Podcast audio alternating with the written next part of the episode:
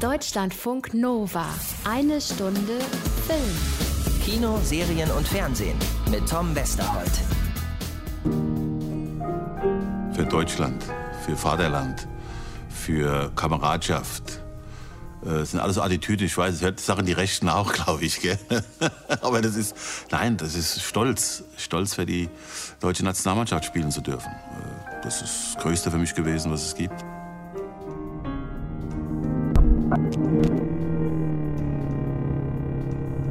Wer den schwarzen Adler auf der Brust tragen darf, der, der hat sehr viel erreicht, der darf für Deutschland spielen. Das äh, will, glaube ich, jeder Junge, der, der sich in den Fußball verliebt. Das war für mich immer mit Stolz verbunden, dass ich für mein Vaterland spielen darf. Wenn ihr sie nicht zufällig an den Stimmen erkannt habt, welche Hautfarbe würdet ihr diesen deutschen Fußballnationalspielern zuordnen? Sicherlich nicht automatisch eine schwarze, oder? Dabei waren das gerade Jimmy Hartwig, Jean-Manuel Mbom und Steffi Jones, also zwei ehemalige Nationalspieler. Steffi Jones auch mehrfache Europa- und Weltmeisterin und dazu ein aktiver deutscher Junioren-Nationalspieler, die genau das empfunden haben oder empfinden, wenn sie das Trikot mit dem Adler auf der Brust, wie Jean-Manuel Mbom gesagt hat, anziehen. Denen es damit genauso geht oder ging wie Gerald Asamoah, Sherry Reeves, Jerome Boateng, Leroy Sané, Erwin Kostede, dem ersten deutschen schwarzen Fußballnationalspieler überhaupt, oder auch unserem Gast heute Patrick Ovomoyela.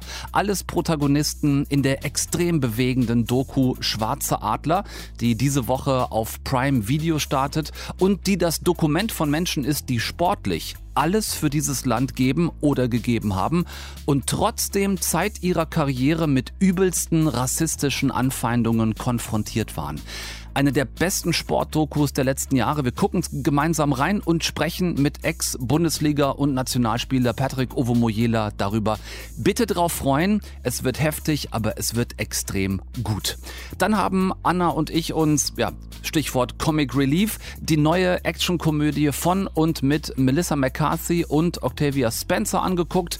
Thunder Force und Anna hat dazu außerdem mit den beiden Hauptdarstellerinnen gesprochen, hat sie uns mitgebracht gebracht, das Gespräch. Also Rückenlehnen aufrecht, anschnallen, Tische hochklappen. Es wird ein bisschen ruppig heute. Könntest du mir einen Gefallen tun und fass hier nichts an?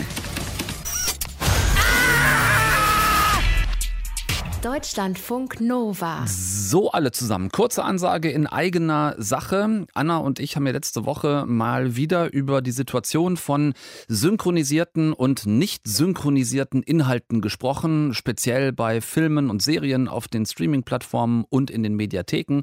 Und da haben Anna und ich vor allem so ein bisschen an unseren eigenen VOD-Services rumgenölt, also speziell die Mediatheken von ARD und ZDF, dass es da zu oft eben nur die Variante deutsche Synchro, aber nicht zum Beispiel das englische Original gibt. Es gab daraufhin eine Menge Mails von euch zum Thema seit letztem Dienstag, so in verschiedenste Richtungen. Allen an dieser Stelle ein Dankeschön dafür. Äh, teilweise Mails, die gesagt haben, ja, stimmt, nervt mich auch total. Andere aber auch, die geschrieben haben, Moment, speziell bei Dead Pixels und Pure, über die ihr da zuletzt gesprochen habt, da gibt's doch auch die Originalversion in den Mediatheken. Man kann das sehr wohl anklicken und auch äh, ähm, die Spartensender von ARD und ZDF, äh, ZDF Neo teilweise, ZDF Info, bieten das manchmal über Zweikanalton sogar im linearen TV an.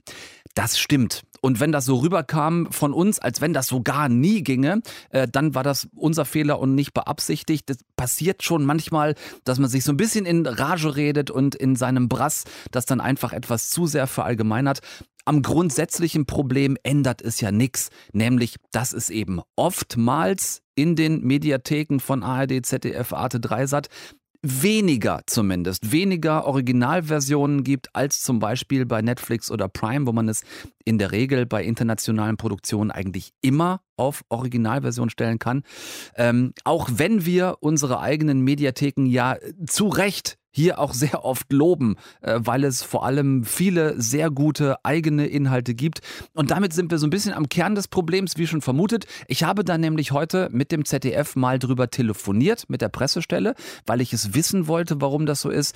Und es ist tatsächlich eine rechte Frage, ganz simpel.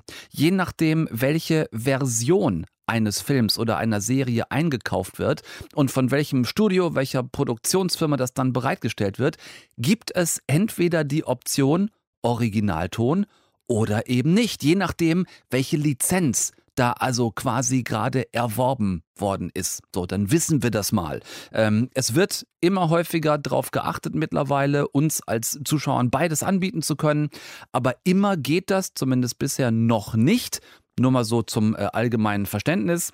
Dann sind wir da schon mal einen Shit weiter in Sachen Dinge kapieren. Habe ich gerade gesagt, wir sind da einen Shit weiter? Das hat sich ein bisschen so angehört, oder? So viel zum Thema Missverständlichkeiten. Einen Schritt sind wir weiter. Einen Schritt weiter in Sachen Verständlichkeit. Deutschlandfunk Nova. Eine Stunde Film. Und nun das Tor Nummer 5, der große, alles überragende Sieger, Beverly Ranger vom Bonner SC. Ein sagenhaftes Tor, das Tor des Monats, Beverly Ranger. Und nun können Sie sich ungefähr denken, warum wir anfangs die Musik gespielt haben. Schön und kaffeebraun sind alle Frauen aus Kingston Town. Hier ist der lebende Beweis. Beverly Ranger, herzlichen Glückwunsch. Sie sind die Torschützin des Monats. Das war kein Ausschnitt aus irgendeinem ganz schlechten, miesen deutschen Heimatfilm der 50er Jahre, sondern das war ein Ausschnitt aus der Sportschau von 1975, in der die schwarze Torschützin des Monats, damals eh erst die zweite Frau überhaupt, die diese Auszeichnung bekommen hat, Beverly Ranger, ernsthaft in der Sendung mit dem Schlager Schön und braun sind alle Frauen aus Kingston Town von Vico Toriani angekündigt wurde. Und die dann da stand, diese jamaikanische Topstürmerin vom Bonner SC, mit völlig betretenem Gesicht und irgendwie noch versucht hat, gute Miene zum rassistischen Spiel zu machen. Das ist nur ein Ausschnitt von ganz vielen, der uns in der Doku Schwarze Adler zeigt, wie unfassbar rassistisch der ganze internationale Fußball immer gewesen ist und noch bis heute und eben leider auch ganz explizit hier in Deutschland. Das ist so etwa die Zeit, gerade eben angesprochen, 1975, in der hm, dieser sehr bewegende Film von Thorsten Körner losgeht, also in den 70ern äh, mit dem ersten deutschen Fußball-Nationalspieler mit dunkler Hautfarbe, Erwin Kostede. Wahnsinnsstürmer gewesen, fast 20 Jahre lang Profifußballer, eine Legende von Kickers Offenbach, hat da in 129 Spielen 80 Tore geschossen, für viele Bundesligisten gespielt und äh, war Mitte der 70er. Kurz in dieser berühmten Nationalmannschaft um Beckenbauer, Vogts und Breitner. Ist 1946, kurz nach dem Krieg in Münster geboren, deutsche Mutter. Der Vater ein äh, schwarzer, schwarzamerikanischer GI. Und damit war Erwin Kostede kurz nach dem Krieg im immer noch Nationalsozialismus verseuchten Deutschland beinahe ein Aussätziger. Das ist ganz schlimm, sich das anzugucken, was der unter anderem aus seiner Kindheit erzählt. Ich habe auch, ich habe auch, äh, was man da macht, also äh, Kernseife genommen und habe gewaschen, habe mich gewaschen, drei, vier Stunden lang. Ne? Und äh, äh dass meine Haut, äh, wie heißt es, abhält irgendwie und so, aber ich wollte nicht Wasser. Ne? Mit Kernseife versucht, sich weiß zu waschen, weil unter anderem damals auch die Fernsehwerbung voll war mit Persil, keine Ahnung was für Waschmittelwerbung. Es ging nur darum, alles muss möglichst blütenweiß sein. Auch da gibt es Ausschnitte in der Doku. Unter anderem ist dann da so ein, so ein schwarzer Rabe so, so, so, so ein Zeichentrick-Werbeclip, der guckt dann so einer, so einer Zeichentrick-Hausfrau dazu, wie sie weiße Laken aufhängt. Und der schwarze Rabe sagt, oh, so weiß wäre ich auch gerne. Es ist unfassbar, was diese, diese Doku an Material ähm, herausgekramt hat. Jetzt könnte man denken, ähm, vielleicht denken, ja, das ist schlimm, das war damals aber auch eine andere Zeit und seitdem ist doch so viel passiert in Sachen Rassismusbekämpfung im Profifußball. Ja, von wegen. Äh, kurzer Sprung weiter, direkt in die 90er Jahre zu BVB-Star Otto Addo.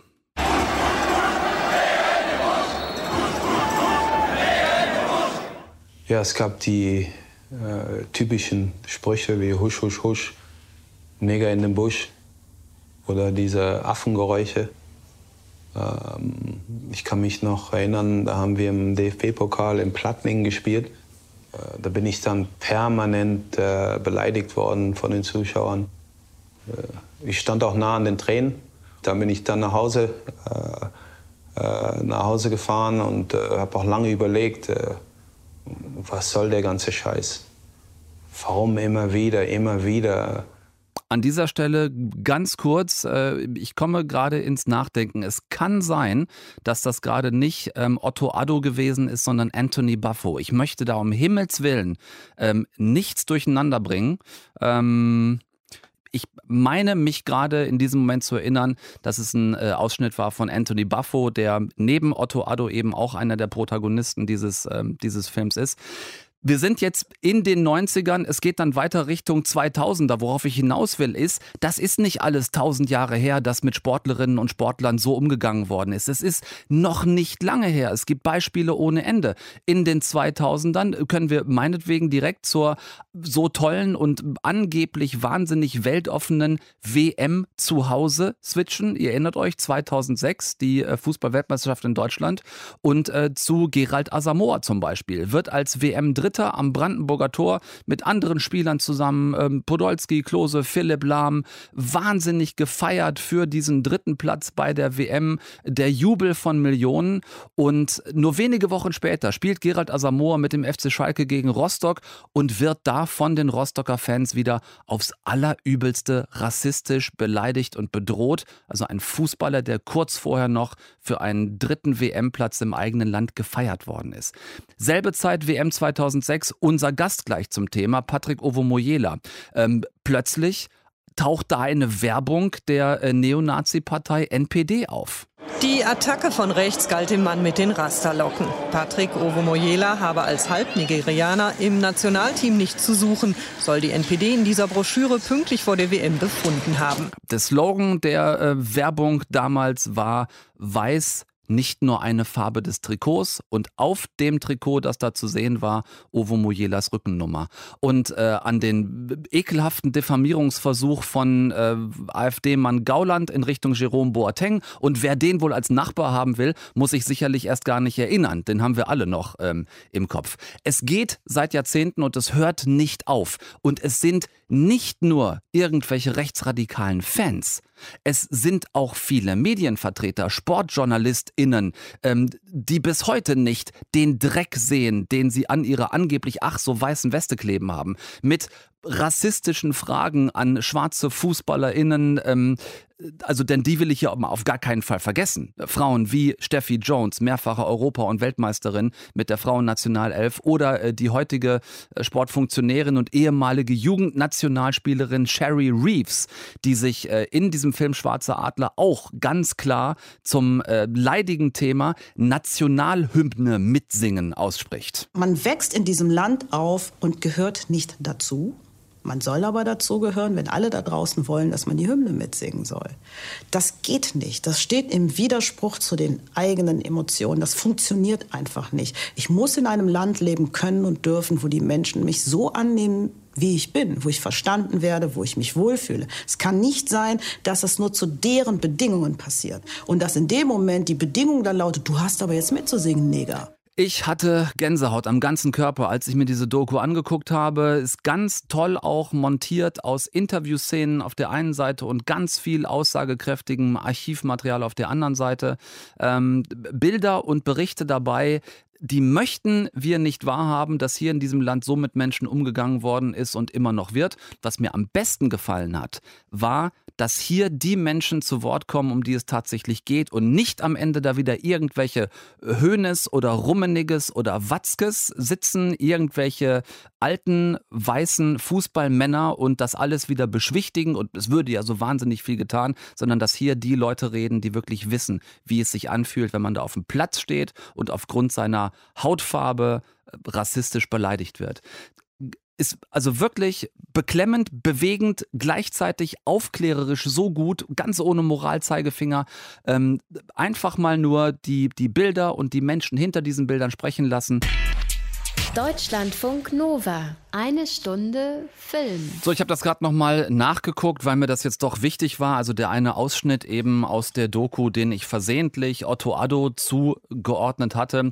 Das war tatsächlich Anthony Buffo. Ist ganz interessant, die beiden sich in der Doku anzugucken, weil das ja auch beides Fußballer sind, die in Deutschland geboren sind, die also auch für die deutsche Fußballnationalmannschaft hätten spielen können die aber in dieser Doku erklären, warum sie nämlich wegen dem, was sie in ihren Vereinskarrieren schon erlebt hatten, äh, letzten Endes sich dagegen entschieden haben und haben dann beide äh, für die ghanaische Nationalmannschaft gespielt, ähm, was aufgrund der doppelten Staatsbürgerschaft nämlich dann auch möglich war. Also das war natürlich keine äh, Absicht, die Verwechslung eben. Zu unserem Gast. Für ein äh, paar Tagen, vor ein paar Tagen habe ich mich mit ihm treffen können per Zoom-Schalte natürlich nur. Anders geht es im Augenblick nicht und habe mich sehr über die Möglichkeit gefreut, denn Neben 63 Spielen für Arminia Bielefeld und 76 Spielen für Borussia Dortmund, inklusive zwei Meisterschaftstiteln und seinen elf Spielen für die deutsche Fußballnationalmannschaft, erinnere ich mich natürlich vor allem an seine 50 Bundesliga- und Pokalspiele zwischen 2005 und 2008 für den großartigen SV Werder Bremen. Patrick Ovomoyela. Ja, hi. Sag mal, ähm, wie ist Regisseur Thorsten Körner auf dich zugegangen? Hat er da gesagt, pass mal auf, Mensch, wir, ich würde da gerne einen Film machen und ich suche gerade nach ehemaligen oder nach auch aktiven Nationalspielern? Ja, so, so in etwa. Also ich habe, äh, das lief natürlich über einen Verein, ähm, äh, kam der Kontakt zustande, dass da Interesse ist, dass eine, eine Doku gemacht wird zu dem und dem Thema und ähm, dass ich da wohl passen würde, auch wie äh, Arsch auf Eimer auf gut Deutsch und ähm, ob ich nicht daran teilnehmen würde, weil man sich das äh, wünschen würde von anderer Seite. Und da habe ich gesagt, ja klar, also das Thema ist immer eins, ähm, wofür ich eingestanden bin oder gegen das ich äh, immer gestanden habe und stehe. Ähm, und ähm, dann würde ich natürlich auch an so einem Projekt gerne mitwirken. Und ich glaube, es ist ein, ein gelungenes Ergebnis dabei herausgekommen von allen Beteiligten, jetzt nicht nur von meiner Seite. Ja, ein Thema, wir haben es eben schon kurz angerissen, was sich so lange auch schon durch den Profifußball in Deutschland zieht. Ne? Erwin Kost hätte vielleicht damals wirklich der erste 1974 zu einer Zeit von Vogts, Breitner, Beckenbauer. Dann sehen wir die Geschichte von Jimmy Hartwig, die eine ganz ähnliche gewesen ist. Und dann sind wir ein bisschen weiter im Film, dann auch bei dir, darauf möchte ich gerne hinaus, deine Generation. Äh, du hast zusammen äh, auch noch gespielt mit Gerald Asamoah. Steffi Jones war auch so die, die Zeit, in der ihr sportlich aktiv wart. Und dann kommen wir natürlich auch nicht drum rum, über die Weltmeisterschaft 2006 zu reden und was da dann passiert ist. Plötzlich äh, lässt die NPD Plakate drucken. Ähm, weiß sei nicht nur eine Trikotfarbe und ganz deutlich darauf zu erkennen, deine Nationalmannschaftsrückennummer. Was hat denn das bitte damals mit einem jungen Fußballer wie dir veranstaltet? Ja, das ist, ähm, das ist schwierig auch in, in Worte zu greifen. Und äh, Gerald hat es auch äh, nochmal beschrieben mit dem Thema, selbst nach der WM 26, neben Sommermärchen in Deutschland, wo er Teil von war, ich ja dann nicht mehr, aber er Teil von war und danach in einem Pokalspiel in Rostock äh, diffamiert wird.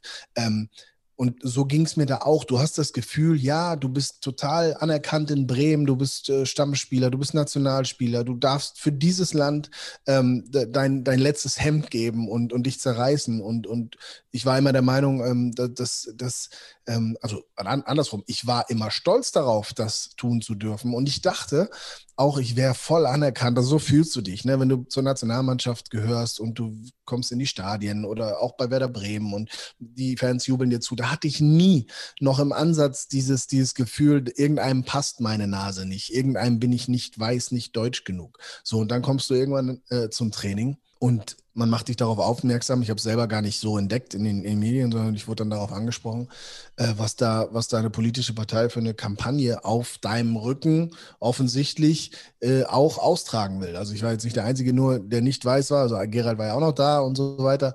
Ähm, aber eben die Darstellung, die da benutzt wurde, die gewählt wurde und so weiter, es ging schon auch stark in, in, in meine persönliche Richtung, aber generell gegen andersfarbige oder hautfarbige äh, Spieler ähm, in der deutschen Nationalmannschaft. Und auf einmal denkst du, boah, ich, ich, ich gehöre gar nicht dazu. Oder für manche gehöre ich nicht dazu.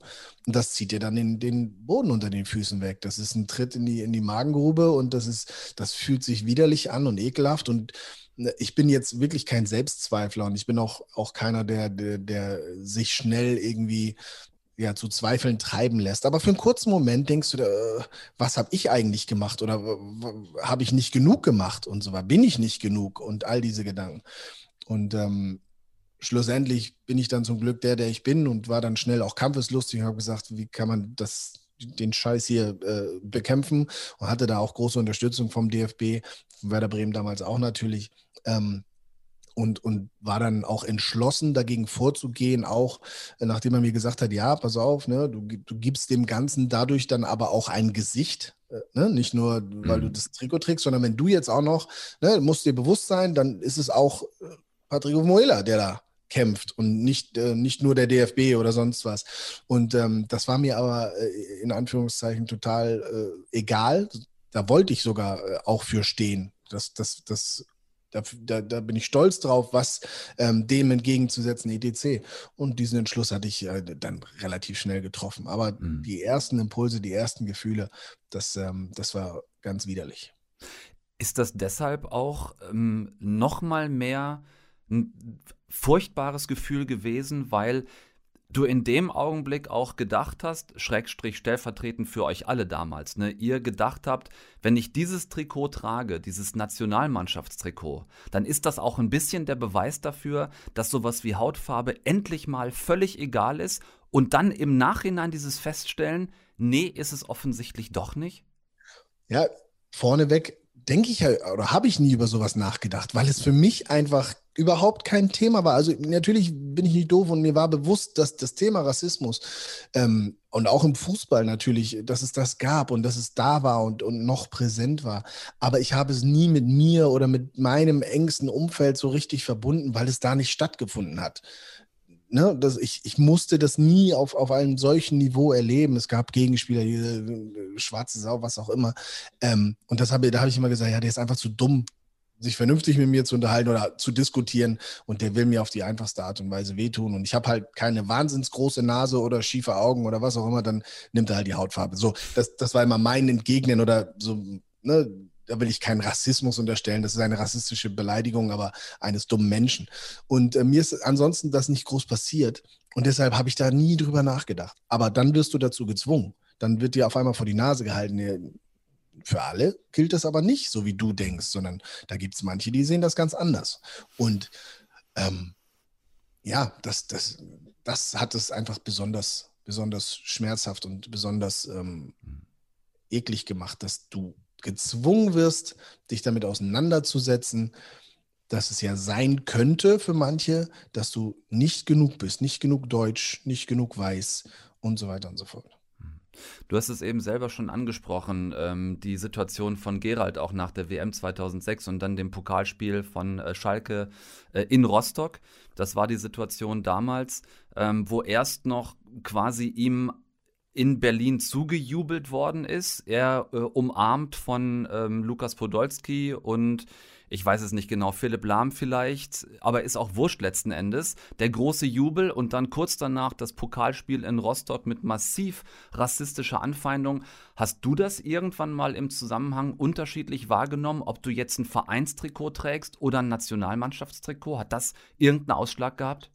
Nee, eigentlich, eigentlich nie. Also ich habe in beidem immer äh, extrem positive Erlebnisse gehabt und, und ähm, kann, kann das äh, zum Glück sagen, dass ich das nie erleben musste. Das ist das, was ich gerade gesagt habe mit dieser Kampagne. Ja, nochmal, nochmal, ich sage jetzt mal, äh, nochmal mehr gefiltert, noch konzentrierter, weil wie, wie du es gerade beschrieben hast, du bist der Held der Nation. Eine Million Menschen stehen am Brandenburger Tor, feiert dich. Ganz Deutschland feiert dich, weil du Deutschland dieses Sommermärchen geschenkt hast, auch als ein Teil davon, als ein gleichwertiger Teil davon. Und dann fährst du ein paar Wochen später nach Rostock in einem ganz normal alltäglichen Fußballspiel, wie du denkst, und kriegst da die volle Breitseite von genau der anderen Seite von, von Emotionen. Hass, Ablehnung. Ähm, das ist unfassbar. Also das, da kann ich auch mich nicht in Gerald, obwohl ich nochmal, ich habe auch etwas äh, äh, erlebt äh, in, in der Richtung, aber ich, das ist nochmal eine an, ganz andere Art Qualität. Und das war ja auch für Gerald leider nicht das erste Mal, dass es diese Art Qualität hatte, wenn man an seine Aufstiegsspiele mit Hannover 96 damals in Cottbus denkt und den Geschehnissen um dieses Spiel. Also da, da hat Gerald auch Dinge erlebt, die nochmal eine ganz andere Qualität haben. mit Otto Addo damals zusammen. Mit Otto Addo und äh, Babakan Jai, glaube ich, war auch schon mhm. Teil des Teams, bin ich mir nicht sicher, der heute äh, ähm, Teammanager bei, bei RB Leipzig auch ist. Ähm, also das ist ähnlich wie es Koste, der im Heranwachsen im Alltag erleben musste, hat Gerald dann im Sport Dinge erlebt, die ich zum Glück in dieser konzentrierten Qualität, und damit will ich das gar nicht kleinreden, was mir passiert ist, das war auch schlimm und, und äh, äußerst widerlich. Und trotzdem glaube ich, dass äh, Gerald nochmal eine andere Schippe äh, erlebt hat von, von Diskriminierung, von Rassismus und Hass gegen seine Person und seine, seine Herkunft, sein Aussehen. Lass uns den Schritt äh, noch weitergehen und sagen, nach Patrick Ovomoyela und Gerald Asamoah und Steffi Jones haben wir mittlerweile eine Generation, die heißt Jerome Boateng, äh, Anthony Rüdiger, Serge Gnabry, äh, Leroy Sané, kommen die Jungs möglicherweise wie Jean-Manuel Mbom. Und die Wahrnehmung zumindest, so, die allgemeine, mediale, öffentliche Wahrnehmung, selbst nach so einer ähm, völlig danebenen Diskussion. AfD haben wir alle noch in den Ohren, Gauland, die Nachbarschaftsfrage mit äh, Jerome Boateng. Haben wir aber insgesamt so ein bisschen die öffentliche Wahrnehmung, es würde sich da was tun, es würde irgendwie besser, die Anfeindungen würden weniger. Ist das deiner Ansicht nach geschickt medial so dargestellt? Oder weil die Jungs heute eine andere Selbstverständlichkeit mitbringen, weil es einfach auch mehrere sind hat sich da tatsächlich irgendwas verbessert? Ähm, das ist eine schwierige Frage und ich bin natürlich jetzt auch nicht auf den Reisen mehr dabei bei der Nationalmannschaft. Ich bekomme nicht mit, was die Jungs entgegengesetzt bekommen, eventuell. Das ist dann eine Frage, die man die aktiven Jungs vielleicht auch fragen müsste. Was was ich aber weiß, was meine Meinung dazu ist, und das hat auch die Gauland-Geschichte, die du eben erwähnt hast, für mich schon so ein bisschen ähm, eingeläutet es, es gibt heute subtileren Rassismus. Der ist geschickter getarnt. Der ist, ähm, ja, einfach schwieriger zu enttarnen. Das mag den Einschein erwecken, dass, dass es sich gebessert hat es hat sich verändert, definitiv. Es ist auch vielleicht nicht mehr so leicht, ähm, ist jetzt, ich sage Beispiel Nationalmannschaft, darauf auszurichten, ähm, ähm, denn die Mannschaft sieht ganz anders aus als zu meiner Zeit. Da waren es zwei mit, mit dunklerer Haut. Als ich dann weg war, war es Odonko, waren immer noch zwei und ein paar mit, ich sage jetzt mal, polnischen äh, Wurzeln noch dabei. Ähm, heutzutage haben wir äh, äh, türkische, tunesische, äh, ich weiß gar nicht, welche Wurzeln alle in, in der deutschen Nationalmannschaft. Und das ist zum Glück normal und so sollte es auch sein, weil sie identifizieren sich als Deutsche und wollen für dieses Land alles geben und sind hier aufgewachsen oder leben hier seit Jahren. Das muss dann normal genug sein. Ähm, aber ich glaube einfach, dass die andere Seite subtiler wirkt, dass die andere Teil äh, äh subtiler handelt, dass sie, dass sie es ja, einfach geschickter tarnt und deshalb nicht so plump und auffällig ähm, äh, äh, ertappt wird dabei. Super wichtiger Punkt, den du ansprichst, und da würde ich gerne zum Schluss noch die Gegenseite spiegeln, nämlich die Verantwortlichkeit von Vereinen und Funktionären. Wir wissen beide, dass Vereine und auch der DFB sich heute gerne damit schmücken, wie wahnsinnig viel man gegen Rassismus tut. Es werden irgendwelche Videos gedreht, die vermarktet werden, aus der ganz äh, jüngsten äh, Vergangenheit, gerade erst vor ein paar Tagen können wir bald noch sagen, was dann auch wieder mit Geschmäckle komisch rübergekommen ist. Was mich interessiert, ist deine Wahrnehmung dieser Situation. Ist das so ein, so ein plakatives sich kümmern gegen Rassismus?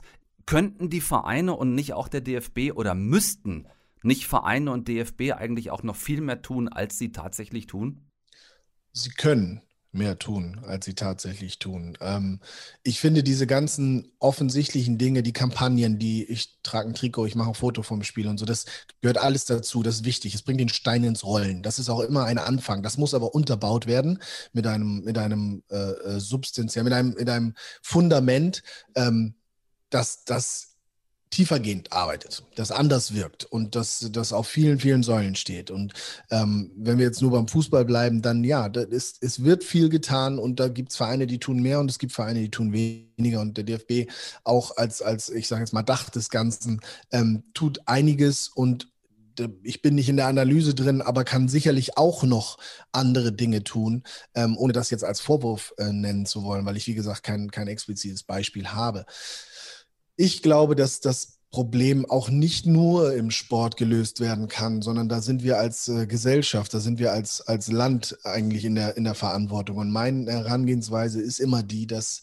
dass man, wenn man früh genug einwirkt auf Menschen oder wenn man die Informationen bereithält, früh genug für Menschen, und damit rede ich im Kindergarten, im Vorschulalter. In den USA gibt es jetzt erst Jetzt erst. Und ich weiß nicht, wie lange es die Sesamstraße in den USA gibt, aber jetzt gibt es die ersten dunkelhäutigen Charaktere in der Sesamstraße seit einer Woche oder sonst was. Es gab grüne, blaue, ja, Graf Zahl, lila, keine Ahnung, welche Farbe, der Bibo, der Vogel gelb, kein, ne, das alle, aber das sind Tiere und, und äh, abstrakte äh, Figuren. Aber es gab, es gab nur die eine Hautfarbe bei den Puppen. Ne, so, und auch, auch da, das ist Frühbildung, sagen wir mal. Ne, so, man kann nicht früh genug aufklären, dass das alles dazugehört, dass das alles normal ist, dass das alles richtig ist und gut ist. Und, und da sind wir, glaube ich, als, als Gesellschaft nicht nur im Sport, sondern auch in Bildung, in Erziehung und so weiter und so fort ähm, gefordert, früh genug alle Informationen bereitzuhalten, alle möglichen Aufklärungen zu leisten und, und ähm, nicht da den Zeitpunkt zu verpassen, wann, wenn, wenn Menschen eine Programmierung bekommen, die vielleicht nicht richtig ist und dann erst versuchen, gegenzuwirken. Sondern diese Programmierung, die kann man optimieren, da kann man einwirken.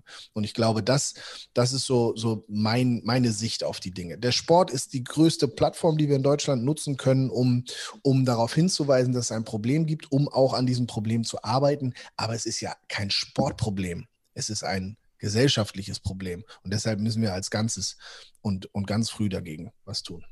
Ja, und tatsächlich auch, wie es ja ähm, der Film dann glücklicherweise auch zeigt, äh, Vorbilder wie dich oder wie Otto Addo oder wie Steffi Jones tatsächlich auch in die Nachwuchsarbeit im Fußball ne, zu, quasi zu, zu integrieren, dass ihr schon die Möglichkeit habt, äh, mit jungen äh, Sportlerinnen und Sportlern zusammenzuarbeiten. Ich denke, das ist auch oder kann zumindest auch eine ganz wichtige tragende Säule sein. Ja, und es sollte normal sein. Wie gesagt, warum gibt es eigentlich noch nicht so viele dunkelhäutige Trainer im Profifußball? Ja. Ne? Ja. Also das, ja, aber das sind äh, nochmal, das sind, das sind, da, da gibt es ganz viele Themen und äh, man kann das runterbrechen auf ganz viele Ebenen generell finde ich, wie gesagt, man, man kann nicht früh genug anfangen, ähm, den Verstand der Menschen mit den richtigen Informationen zu füttern und mit der richtigen äh, Wahrnehmung, die richtige Wahrnehmung zu schärfen. So, und da sind wir alle gefordert, nicht nur der DFB, aber auch, und nicht nur die Fußballvereine, aber auch, aber wir als, als Land, als Gesellschaft äh, alle zusammen. Ein großartiges Schlusswort, dem ich nichts hinzuzufügen habe. Patrick Ovomoyela zu Gast bei uns in eine Stunde Film. Ihr guckt euch bitte auf Prime Video diese großartige Dokumentation Schwarze Adler an. Es ist ein toller Film geworden mit genau der nötigen Ernsthaftigkeit, die das Thema braucht und verdient. Ich habe eben schon gesagt, äh, Gänsehaut am ganzen Körper. Es sind viele Situationen dabei, in denen ihr beim Zuschauen verständnislos mit dem Kopf schütteln werdet, weil man das nicht wahrhaben möchte was die Protagonisten erzählen, umso wichtiger, dass ihr es getan habt. Und dafür und für den Besuch hier bei uns in eine Stunde Film vielen herzlichen Dank, Patrick. Sehr, sehr gerne und danke, dass ich durfte. Deutschlandfunk Nova. Eine Stunde Film. Anna. Tom. Das ist jetzt so eine totale Blödmann-Frage, bei der wir uns immer aufregen, wenn bei irgendwelchen Superhelden-Interviews diese Frage gestellt wird. Du weißt, welche jetzt kommt. Ich bin gespannt. Es gibt mehrere.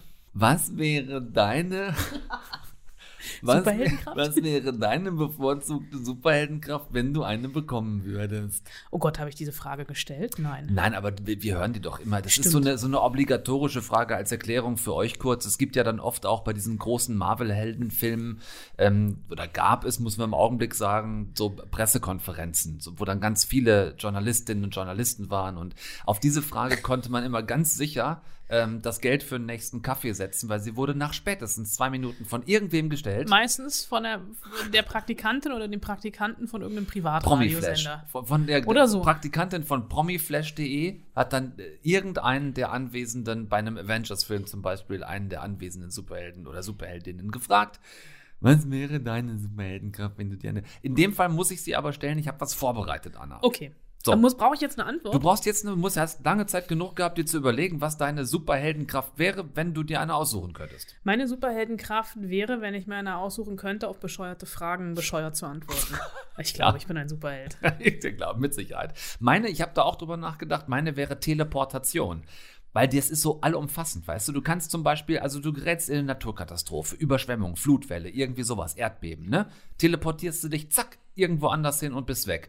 Oder du fällst versehentlich oder springst mit Absicht von einem Hochhaus. Also zehn Meter vorm Aufschlag unten, einfach so zack, mit Teleportation, bist du dann halt woanders. Kann aber auch in die Hose gehen. Ja gut, kann auch, wenn du dich dann genau vor einen fahrenden Zug teleportierst, dann hat das Ganze wenig gebracht. Aber ähm, worauf ich hinaus will, ist, nach nur wenigen Minuten Umweg, dass doch am allermeisten sich immer so übermenschliche Kraft gewünscht wird. Also so wahnsinnig stark zu sein. Und ich finde auch, dass das in Filmen ja immer noch so die vorherrschende Superkraft ist, ne? dass, die, dass die Helden unheimlich stark sind. Ich frage mich, ob das in Filmen deshalb so häufig gemacht wird, weil man das am besten visualisieren kann. Äh, wahrscheinlich, weil es irgendwie, es gibt sehr viele schöne äh, visuelle Einfälle, in denen man das umsetzen könnte. Ja. Ich habe aber immer, So ich Linienbusse, die man durch die Gegend schmeißt, Ah, sieht da. natürlich, weißt du, sieht toll aus auf hinaus. einer Leinwand, so, ne? Also diese übermenschliche Stärke, die ist halt, äh, sag mal, einigermaßen effektvoll ähm, darzustellen. Ja, da muss ich aber direkt einen Einwand bringen, wenn Chris Hemsworth zum Beispiel Mhm. oder Dwayne The Rock Johnson Mhm. oder der Hulk, Mhm. ja, also wenn die einen Bus werfen, ne, Ja. da zucke ich müde mit den Schultern. Ja. Wenn allerdings, ja, Melissa McCarthy einen Bus wirft, dann muss ich persönlich sehr laut und sehr lange lachen. Jetzt wisst ihr auch endlich, wo wir mit euch hinwollen auf dieser merkwürdigen Reise. Thunder Force ist ein Film, der jetzt kürzlich, seit kurzem auf Netflix draußen ist. Da spielt Melissa McCarthy eine der beiden Hauptrollen zusammen mit Octavia Spencer. Die beiden haben Superkräfte, aber das ist, sagen wir mal, doch sehr versehentlich eigentlich alles passiert. Bei der einen zumindest. Ich habe eine genetische Sequenzierungsplattform entwickelt, die normalen Menschen Superkräfte gibt. Könntest du mir einen Gefallen tun und fass hier nichts an? Ba, ba, ba, ba, ba. Nein! Ah! Um Gottes Willen, Lydia. Weißt du eigentlich, was du da getan hast? Du hast dir gerade das einzige Mittel für Superstärke spritzen lassen.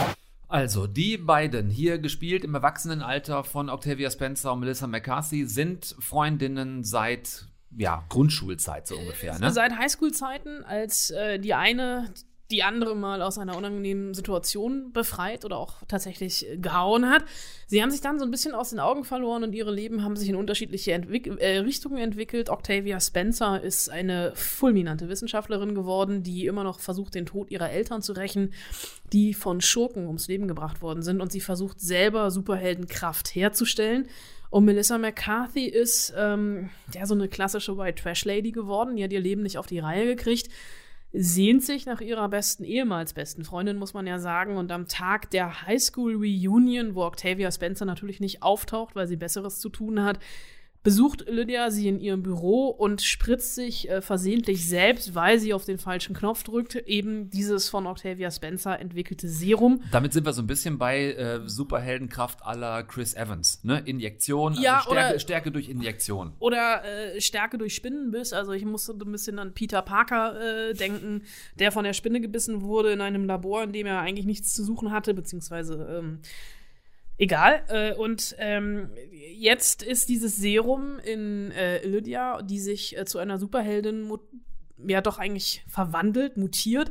Sie muss allerdings noch durch einen Bootcamp und äh, weil Octavia Spencer relativ sauer ist, ähm, wird sie auch zur Superheldin. Ihre Superheldenkraft ist unsichtbar sein, äh, was auch nicht immer funktioniert. Und die beiden müssen jetzt als Thunder Force, als äh, weibliches ähm, Superhelden-Duo versuchen, ähm, die Schurken dieser Welt in Schach zu halten. Ist das jetzt die nächste Evolutionsstufe im Superhelden-Genre? Weil wir hatten jetzt gefühlt äh, 500 Jahre lang ausschließlich irgendwelche Männer in Superheldenrollen. Dann ähm, hatten wir mit Captain Marvel und mit äh, Wonder Woman von DC zwei Frauen in Superheldenrollen, die allerdings auch, sagen wir äußerlich, auch eher Klischee bedient haben, ne? Ja, ich würde sagen, hier kommt der, der, der Genrezyklus zu einem relativ schnellen Schluss. Also, äh, wir haben diese Bandbreite von Superheldenfilmen. Wir haben jetzt die Bandbreite von weiblichen Superheldenfilmen oder Heldinnen. Film und wir sind jetzt schon bei der Parodie angelangt. Was mhm. vielleicht ein bisschen zu früh kommt, weil ich sehr gerne noch andere Superheldinnen-Filme gesehen hätte.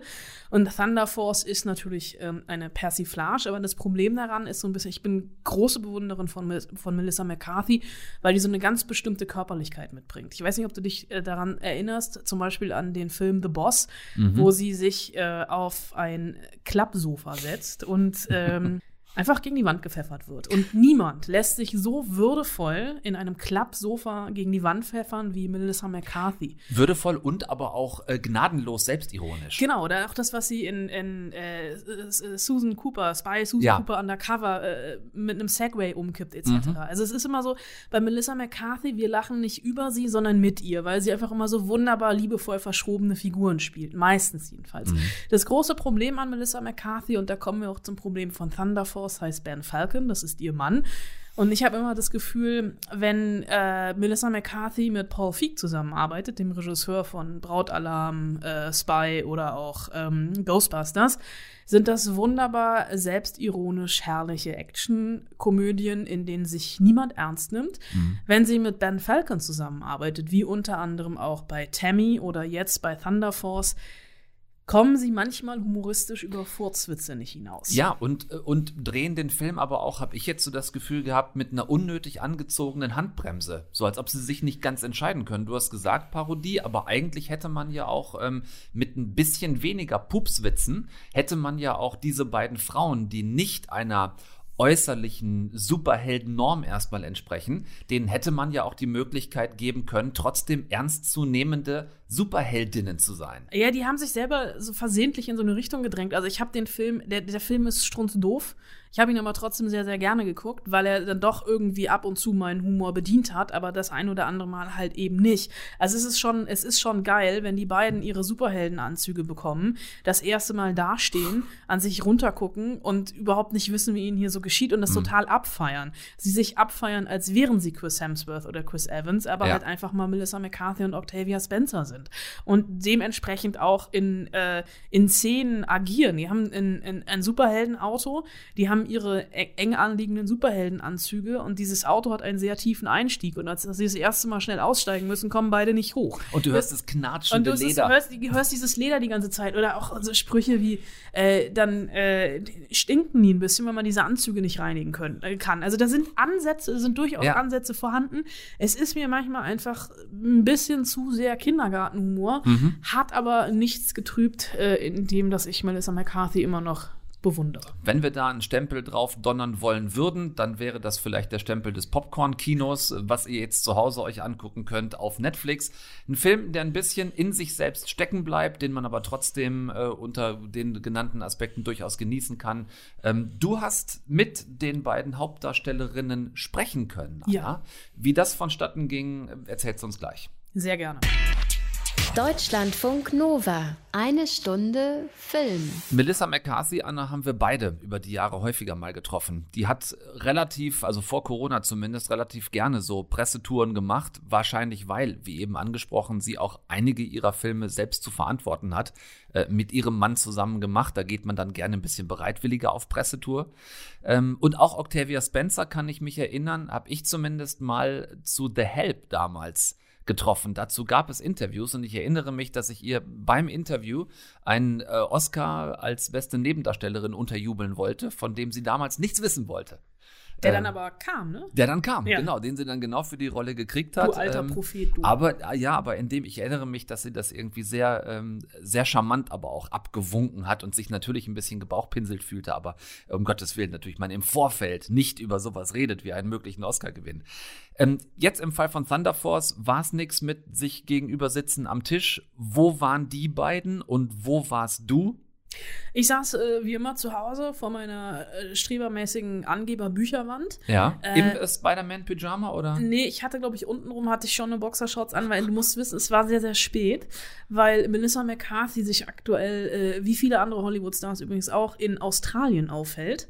Äh, weil man da äh, halt äh, ohne Abstand und ohne Maske in einem Corona-freien Land leben kann. Hm, die feine Dame. Äh, und äh, Octavia Spencer war, glaube ich, bei sich zu Hause in LA im Wohnzimmer. Da möchte ich jetzt aber nicht meine Hand für ins Feuer legen. Aber aufgrund der, ähm, der, der Zeitdifferenz äh, von zwölf Stunden äh, war es bei uns in Deutschland sehr, sehr spät. Also ich bin froh, dass wir nur Radio- bzw. Podcast machen, weil ich hatte große Augenringe.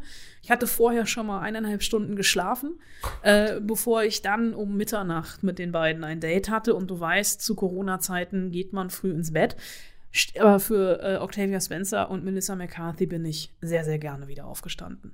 Hi, nice to see you again. Being a superhero, is it a dream come true for you both? It is for me. I, I I've always loved superhero movies, so uh, just to get to be a part of something that you know you know that some other little girl is going to watch, some child is going to watch and aspire to the same way I did. Watching superhero movies is uh, it's it's fun. Melissa, how did it feel for you to wear the suit for the first time? I loved it. You put it on. We were saying before that the funniest thing happens. We kept so we got them on, and they're so Ironhead is like the master of making these beautiful, really difficult to make but beautiful things. Like to see them in person, you're like the amount of detail work because it's very tricky to make a superhero suit and not have it look like it came in a plastic bag from Amazon. No offense to Amazon. So you really have to make these incredible suits, and the fabric is incredible, and the detailing. But then when you put them on, and I was like, I can't stop standing like this. Every time I put it on, all of a sudden it's like I literally was like standing with my hands on my hips. I'm like, oh, it's just happening because I felt I felt powerful. And then it, what a fun thing to be able to be like, okay, if I'm that strong, what happens? Like I can jump as high as I want. Suddenly it's like, I, I love the world of the superhero world because there are no limits. And it's such a fun thing, you know, for Ben to write. He he he loves it. He's like, there's no limits. Who who's to say you can't throw a bus? Which that was the discussion. I'm like, can I throw a bus? can I literally throw a bus? And then the next thing it was written in the script. So I mean, it's just kind of amazing to uh, to have no no risk constraints when you're you know playing a character. I have to admit, Melissa, I'm a big fan of yours, especially when you're doing action movies, uh, because Aw. the type of action movies you do are different than the other things we see. And I always have to laugh very hard. How would you describe um, the action you make? Well, I think it's not perfect. And I think to me, that's first of all, I'm like, I mean, I have like a remarkable stunt woman, Lucy Romberg, who we, we've done everything for 10 years. But I always joke with her. I said, you know, do your bionic pass. I do my pass, and somewhere they meet in the middle. But there's a lot of things where I'm like, I could switch out this part and have it be incredible. But I'm like, but isn't it more fun to have it? It's me running. I run. I'm a 50. I'm a 50 year old woman. So it's like I think there's something kind of fun and real. I hope relatable. But some of the things I'm like, it's got to be me doing it because you won't buy it. And then other things, of course, the you know the fun of making making these movies is you can you can do things that aren't of course possible which is lucy because she's not really human i don't think. Yeah i just it doesn't have to be perfect in terms of the stunt. It has to be uh, perfect for the character. And i think i think that doesn't happen a lot A, a- last question to the both of you. Um, uh, from my own perspective, there's a lack of female role models, uh, especially on screen uh, back in the days. Now it's getting better. But um, who was your role model on and off screen when you were a kid? I mean, I loved, you know, I had different role models. I mean, I looked at my mom. My mom worked and, and did 9 million things. And I looked at Gloria Steinem. I looked at like different, you know, women in my family. My, my great grandmother ran her own farm did all the hiring and firing and ran that farm. It was hers, and she claimed that. Uh, so I've always had this kind of strong women in my wake. I look at even like even Wonder Woman and the Bionic Woman, it, like even that was still exciting. And also like all the women from SNL early on, because they weren't afraid to look like they weren't afraid to make a fool out of themselves. And I found that very powerful that you didn't have to be like Demure and like Gilda Radner being like, I wrote this, I'm generating it. I thought that was its own kind of superhero to me. Great, thank you. It was great talking to you as always. Thank you. You too. Bye. Good to Bye. see you. Ich finde, so kann man eine eine Stunde Film an einem Dienstag in Ruhe zu Ende und ausklingen lassen mit drei Superheldinnen, nämlich Anna Wollner, Octavia Spencer und Melissa McCarthy. Das war es für diese eine Stunde Film an diesem Dienstag. Nächsten Dienstag machen wir weiter. Ihr habt genug zu tun bis dahin. Wärmstens ans Herz gelegt. Die schwarzen Adler, das ist, glaube ich, deutlich geworden. Äh, ansonsten hätte ich noch ein Name-Dropping für euch. Mehr kann ich dazu nicht sagen, weil wir keine Zeit mehr haben. Der Maulwurf, Undercover in Nordkorea, ZDF-Mediathek, habe ich Ende letzter Woche in Hilschau oder Hase drüber erzählt. Großartig. Und damit Tschüss für heute. Deutschlandfunk Nova. Eine Stunde Film. Jeden Dienstag um 20 Uhr. Mehr auf deutschlandfunknova.de.